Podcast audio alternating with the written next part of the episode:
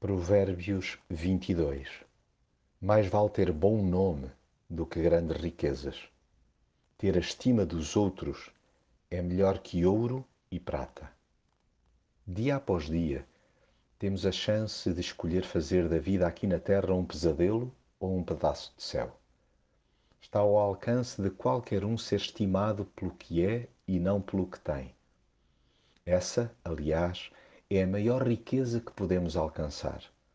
Deus não nos avalia segundo o nosso poder financeiro, pois todos fomos criados por Ele. Ser humilde e respeitá-lo é que o comove verdadeiramente. Como tal, demos-lhe a mão, meçamos bem cada passada e afastemo-nos das armadilhas. Ensinemos as gerações mais novas a fazer o mesmo, temer a Deus e respeitar pessoas e garantidamente acabaremos por apreciar no futuro o fruto dessa árdua e persistente sementeira. Perseveremos, pois, em passar testemunho da generosidade, ao invés de alimentar a cadeia de exploração dos mais débeis e vulneráveis. Interrompamos os circuitos da injustiça e da violência, opondo-nos às grosseiras, de tão subtis, formas de opressão. E não fujamos à responsabilidade desculpando-nos com a nossa incapacidade de interferir na alta roda da sociedade.